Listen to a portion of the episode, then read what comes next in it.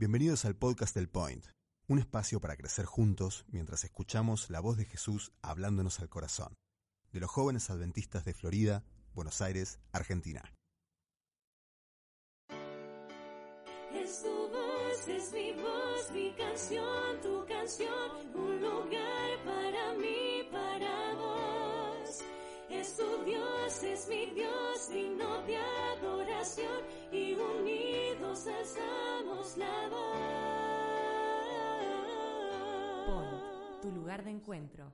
ahora que estamos acá en, en intimidad, quiero explicarte por qué elegí el tema eh, de esta noche que se llama Poco Ortodoxo. Debes haber escuchado acerca de esa serie eh, que se llama Poco Ortodo- Ortodoxa, que se estrenó en Netflix hace un tiempo, ¿verdad?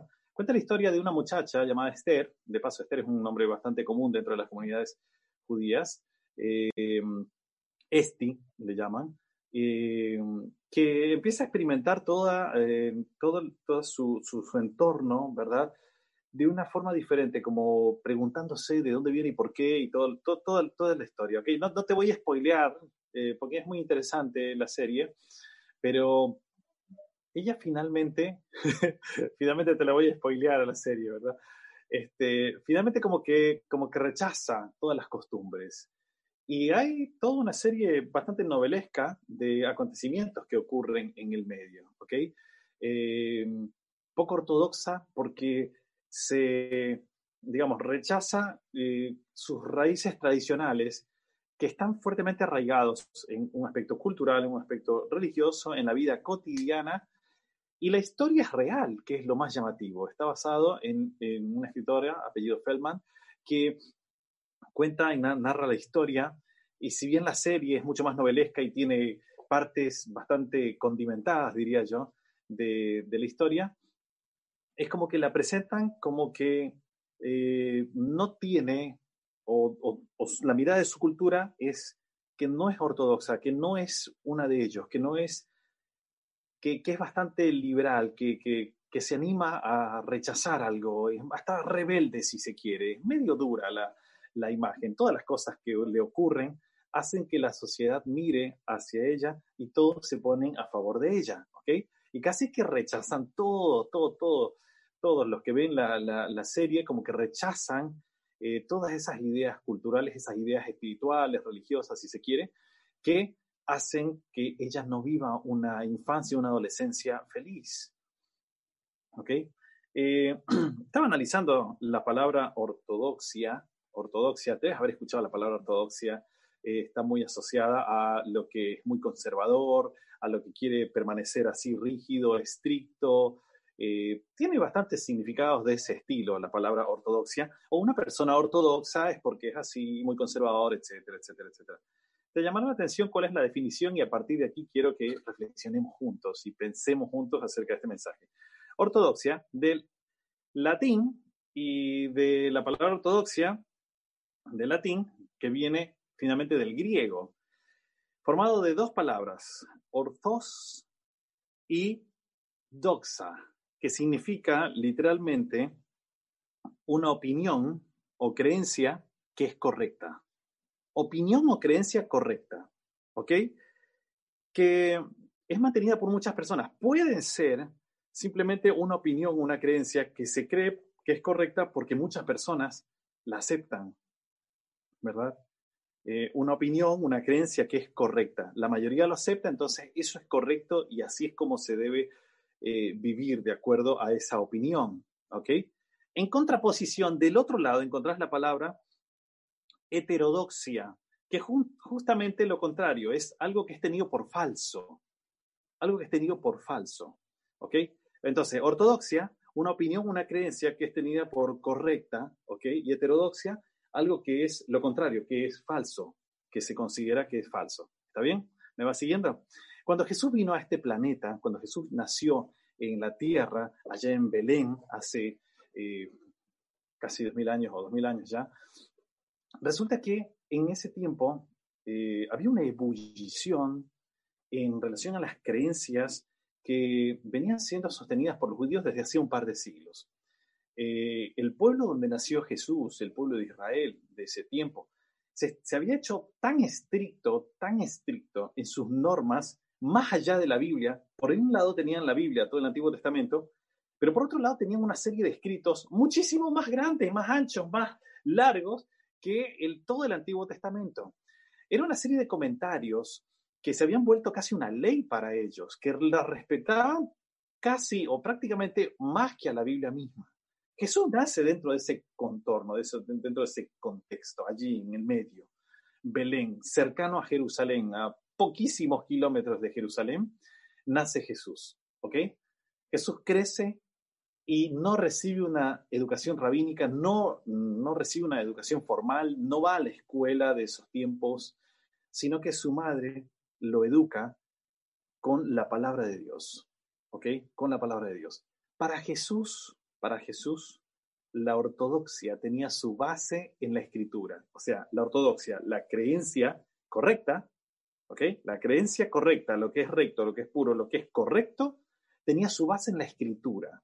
Para todas las personas alrededor de él, o la mayoría de las personas alrededor de él, la ortodoxia, la creencia correcta, tenía su base en las tradiciones y también en la Biblia. Solo que a veces las tradiciones pesaban mucho más que la Biblia y pesaban eh, casi literalmente, porque era una serie de el Talmud eh, babilónico, el, el, Talmud judío, era montones de tomos gruesos que tenían una serie de instrucciones para aclarar a la Biblia que terminaba confundiendo y haciendo que la carga de, esas, de esas leyes resultaran demasiado pesadas. Y era como una cosa tan impuesta, tan eh, dolorosa a veces, era tan rígida que había muchas personas que del rostro para afuera, de la boca para afuera, cumplían todas esas cosas y decían estar de acuerdo, pero por dentro hacían cualquier cosa, o en la intimidad, escondidos hacían otras cosas, porque sentían que muchas cosas eran prohibidas.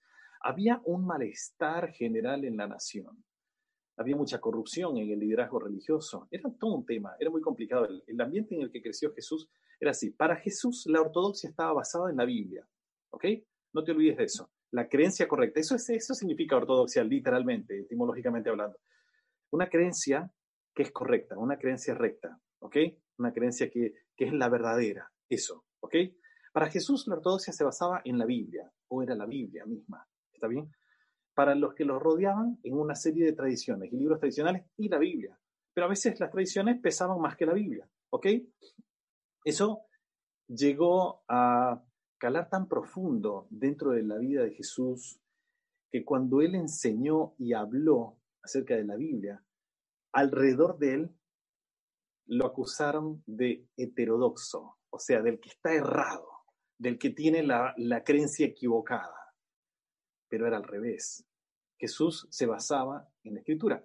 Y hay un tema en particular, que es el tema que quiero eh, que veamos brevemente en esta noche. Hay un tema en particular que Jesús confronta constantemente o, que se siente confrontado constantemente en el Nuevo Testamento, en los cuatro primeros libros del Nuevo Testamento, los cuatro evangelios. Constantemente esas historias y lo atacan por ese lado. Y Jesús no se queda callado. Jesús enseña acerca de esa verdad. Debe ser, debe ser porque esa es una verdad tan antigua como la Biblia misma, tan antigua como Adán y Eva, eh, tan antiguo como la tierra misma. ¿ok? Y me estoy refiriendo al día de reposo. Día de reposo.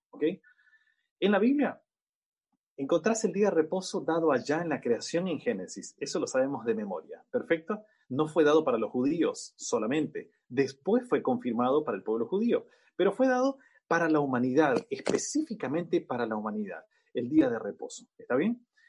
Entonces, el día de reposo era un regalo que recibía el ser humano de parte de Dios para abrirlo, donde al abrirlo tenían una relación con Dios o un encuentro personal con Dios que Dios mismo quería tener con ellos, ¿ok? Es como que esperes durante siete días para ver a la persona que más amas, ¿ok? Eh, no sé, qué sé yo, eh, Mark, eh, esperas siete días para, para encontrarte con tu novia que no ves hace siete días. No sé si tienes novia, pero ponele, ¿ok? O no sé, este, Agu, ¿ok? O, o Iván, ¿ok? Iván hace siete días que no ve a su esposa y espera ese séptimo día para encontrarse con su esposa. ¿Qué pasa en ese encuentro? En ese encuentro vuelven a estar juntos y hablan, hablan, comparten tiempo juntos, salen, eh, conversan, eh, comen juntos. Eh, ¿Se entiende? De eso se trata y ese fue el invento que hizo Dios en relación al sábado. ¿Qué decía la ortodoxia del tiempo de Jesús? O sea, el lado contrario, basado en las tradiciones, que no era ortodoxia, eso realmente era heterodoxia, decía que el sábado, además de ser un día de encuentro con Dios, era un día de prohibiciones. Día de prohibiciones. ¿Ok? ¿Me escuchaste bien? Hay cientos de prohibiciones que fueron escritas para supuestamente guardar mejor el sábado. ¿Ok? Y te voy a leer algunas de ellas. ¿Ok? No se puede comprar y vender. Listo, eso es bíblico, eso está en la Biblia, perfecto. No se puede montar un animal. No se puede montar un animal en el día sábado. Eso se decía en ese tiempo. Los judíos de hoy también lo guardan, los, muy estrictos lo guardan. No se puede montar un animal. ¿Sabes qué implicaba? Hoy, hoy para vos y para mí tal vez no significa mucho montar un animal. ¿Quién tiene un caballo en el fondo de la casa? Nadie tiene un caballo. Eh, o un asno o un burro. Pero en ese tiempo, ese animal era el auto de hoy. Es como que hoy te digan, y de paso, aplicado a hoy, eh, los más estrictos no andan en auto. ¿Ok? El año pasado tuvimos la oportunidad de estar con Romina durante un poco más de una semana en Israel y estuvimos en Jerusalén eh, justamente el último sábado que estuvimos allí. Y es impresionante ver cómo caminan, y caminan y caminan, y, uno puede pensar, wow, es espectacular cómo van todos caminando, muchos llevan los rollos aquí sostenidos, unos rollos enormes, pero realmente no están caminando solamente para respirar y para relajarse, están caminando porque es prohibido andar en auto. De hecho, algunos recomiendan que vayas con tu auto, lo dejes cerca de la sinagoga, te regreses caminando y entonces después vas y después del día de reposo te regresas con tu familia en el auto. Entonces son recomendaciones. Es interesante, no se puede remar. Si vos vivías en una zona donde tenías que movilizarte con un barco, no podías remar. ¿Ok? Eh, no se puede tocar un instrumento musical. Rarísimo. Interesante. No se puede prender o apagar luces eléctricas, eso ya en nuestra era. ¿Ok? Eh, herramientas, equipos para escribir, instrumentos o máquinas eléctricas, velas, fósforos y billeteras. No puedes manipular ese tipo de cosas, no puedes tocar ese tipo de cosas. Eh, no, se debe, no se debe usar eso, ¿ok?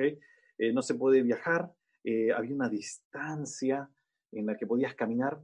Se sabe por escritorio, escritores de, de la época que había gente que, bueno, había una cierta cantidad de pasos que podías dar y si contaban los pasos, y llegabas a la sinagoga y después tenías que volver, tienes que hacer los pasos bien largos, no es broma, es en serio, tenías que hacer los pasos bien largos para tratar de llegar y si no llegabas te tenías que quedar paradito hasta la puesta de sol.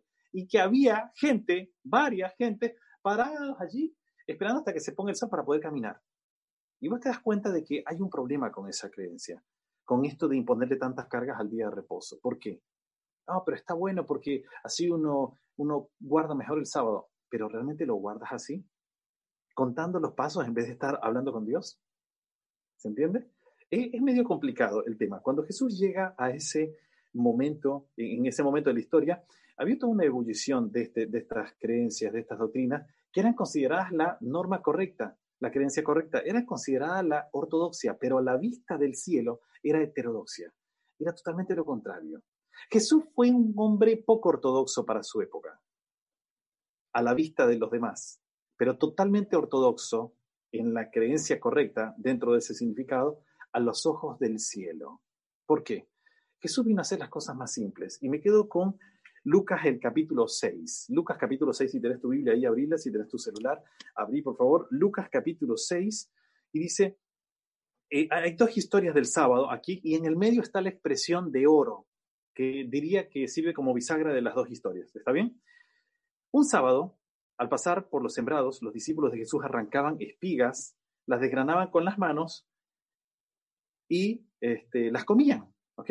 Porque tenían hambre, no, no habían almorzado. Algunos fariseos que los venían siguiendo ahí, iban con ellos, dicen, ¿por qué hacen lo que no está, no está permitido el sábado? Debe haber habido una regla que decía que no podías hacer eso, específicamente eso.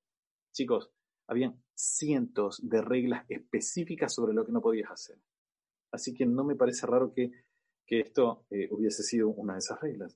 entonces Jesús respondió, ¿no habéis leído ¿Qué hizo David cuando tuvo hambre, él y sus acompañantes?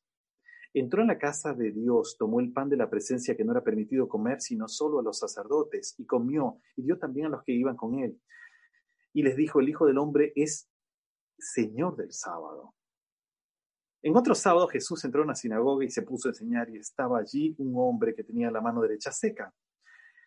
Los escribas y los fariseos lo acechaban para ver si lo sanaría en sábado a fin de acusarlo. Mira qué cosa tremenda. Cuando nuestro nuestros ojos están tan puestos en la creencia errada, no te permites ver, no te permites ver el milagro de Dios. ¿okay? No se permiten ver los milagros de Dios. Eso es un problema. Eh, versículo 8. Pero Jesús conocía sus pensamientos y dijo al hombre de la mano seca, levántate y ponte en medio. O sea, vení que vamos a demostrar el poder de Dios. Él se levantó y se puso en pie. Entonces Jesús les dijo, les voy a preguntar algo. ¿Es permitido en sábado hacer el bien o hacer el mal? ¿Salvar la vida o quitarla? Quedaron en silencio. Él miró en derredor de todos y dijo al hombre, extiende tu mano. Y la extendió y quedó sana. Y ellos se enfurecieron y hablaban entre sí qué le iban a hacer a Jesús. Qué terrible. Qué terrible. Cuán equivocado puede estar alguien para sostener y abrazar una creencia que está errada viendo un milagro impresionante ante sus ojos y rechazarlo. ¿Cuán ciego tiene que estar alguien para abrazar la heterodoxia creyendo que está en lo correcto? Qué terrible. El texto bisagra es el siguiente, el versículo 5. Y él les dijo, el Hijo del Hombre es el Señor del sábado. ¿Sabes qué significa eso? Jesús le estaba diciendo, muchachos, yo hago milagros por el poder de Dios. Yo soy Dios, te lo dijo más de una vez. Yo inventé el sábado. Por lo tanto, yo soy el Señor del sábado. ¿Sabes qué significa? En otras palabras, yo dicto las reglas de lo que hay que hacer o no hacer el sábado. ¿Se entiende? Todas las prohibiciones que ustedes han escrito, lo único que hacen es apartar a la gente de una buena y saludable relación con Dios. Yo soy el Señor del sábado. Yo digo qué es lo que se puede y lo que no se puede hacer. Y yo les voy a decir una cosa, se puede hacer el bien en el día de reposo. Todas las cosas que tengan, que hagan que yo tenga una buena relación con mis hijos. En otras palabras, lean de vuelta Génesis capítulo 2 del 1 al 3. Lean de vuelta todos los versículos que hablan en el Antiguo Testamento de adorar a Dios y de hacer del sábado un día delicioso. Es simple, muchachos. No me lo carguen de tantas cosas. Me están haciendo incomprensible, me están haciendo difícil algo que es simple.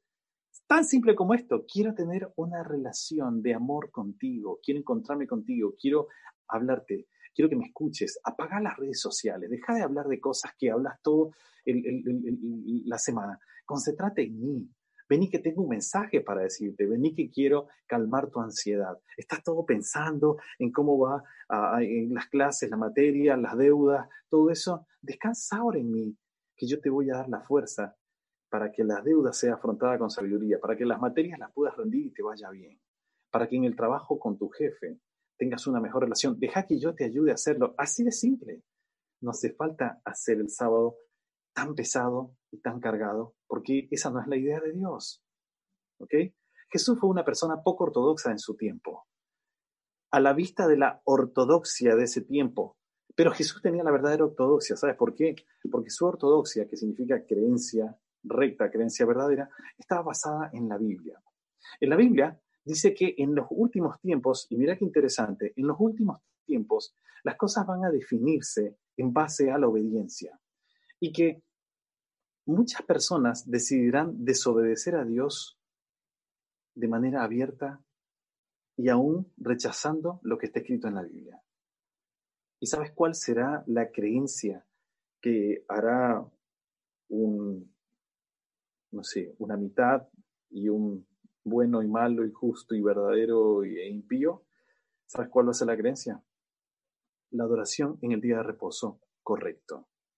La mayoría del planeta entero se inclinará y se está inclinando y ya se inclinó por el primer día de la semana, el domingo, cuando la Biblia dice todo el tiempo que es el sábado. En algún momento, cuando Dios así lo disponga y, y vengan catástrofes de parte del cielo a la tierra, el grupo minoritario que adora en el día de reposo será acusado de ser heterodoxo, como en el tiempo de Jesús, específicamente sobre el día sábado. Por eso es importante tener en cuenta que este día es un día especial, es un día de amor, es un día que es un regalo. Mira lo que dice Ellen White, y con esto termino, eh, cuando eh, menciona sobre este tema en el capítulo 40 del libro El conflicto de los siglos, lo debes haber escuchado nombrar, ¿sí? Mira lo que dice, ya en los últimos capítulos, redactando las últimas, las últimas eh, cosas que ocurrirán en la tierra, dice, una vez que el sábado llegue a ser el punto especial de controversia en toda la cristiandad y las autoridades religiosas y civiles se unan para imponer la observancia del domingo, la negativa persistente por una pequeña minoría de ceder a esa exigencia popular la convertirá en un objeto de execración universal. En otras palabras, una vez que todos los cristianos se unan y digan, listo, ya está, y hay que, por ley, adorar a Dios y guardar el, el primer día, el día domingo, entonces esa minoría que guarde el día sábado y que quiera permanecer a Dios se ganará el insulto, el odio y hasta la persecución se demandará con insistencia que no se tolere a los pocos que se oponen a, una institución de la Iglesia y a una ley del Estado, pues vale más que esos pocos sufran y no que naciones enteras sean precipitadas a la confusión y anarquía. Este mismo argumento fue presentado contra Cristo hace 1800 años por los príncipes del pueblo. Nos conviene, dijo el astuto Caifás, que un hombre muera por el pueblo y no que toda la nación se pierda. Este argumento parecerá concluyente y finalmente se expedirá contra todos los que santifiquen el sábado un decreto que los declare merecedores de las penas más severas y autorice al pueblo para que, pasado cierto tiempo, los mate. Terrible, es terrible. En aquel tiempo también vos y yo vamos a ser acusados de poco ortodoxos. Vamos a ser acusados de ser heterodoxos. Pero ante los ojos del cielo, si te mantienes firme, fiel, hasta lo último, hasta las últimas consecuencias, vos no solamente vas a ser visto por el cielo como el que posee la verdadera ortodoxia, la creencia verdadera, porque está fundamentada acá, ¿ok? Sino que te preparará para seguir a Jesús por toda la eternidad. ¿Por qué? Porque así como Él tuvo que padecer acusaciones similares, quienes dos mil años después o antes de la venida de Cristo tengan que padecerlas, también reinarán con Él. Es lo que dice el apóstol, ¿verdad? Eh, sufrimos aquí, vamos a, reinar con Él. Allá lo que dice también el himno. Yo te quiero invitar a que vos seas poco ortodoxo a la vista del mundo.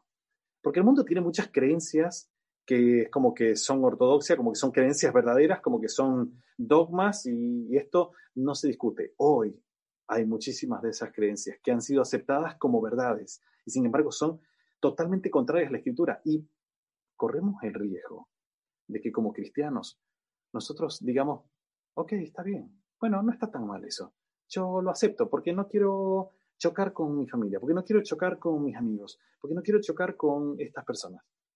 Pero no, para. Hay que sostener la verdad. Si está escrito en la Biblia, entonces esta es la ortodoxia. Y lo que nos están planteando de afuera es heterodoxia, es lo contrario. Sostener la ortodoxia de la Biblia. La ortodoxia de la Biblia significa amar a Dios, guardar todo lo que está escrito acá por amor a Él. Dios te va a bendecir muchísimo. Dios te va a bendecir muchísimo, te va a regalar la vida eterna. Y aquí en la tierra te va a dar la seguridad de que estás caminando con Él. Y Él mismo caminará contigo. ¿Está bien? En todas las pruebas, en todas las luchas, en todos los sufrimientos, Él estará contigo. Entonces quiero invitarte a que como Jesús, hoy decidas ser poco ortodoxo a la vista del mundo pero totalmente correcto, totalmente ortodoxo en ese sentido, en el que mantiene la, verdad, eh, ¿verdad? El que tiene la creencia correcta ante los ojos del cielo. Que Dios te bendiga, que Dios te bendiga especialmente en este tiempo, que tus decisiones acompañen eh, al amor que Dios ha mostrado que tiene por vos.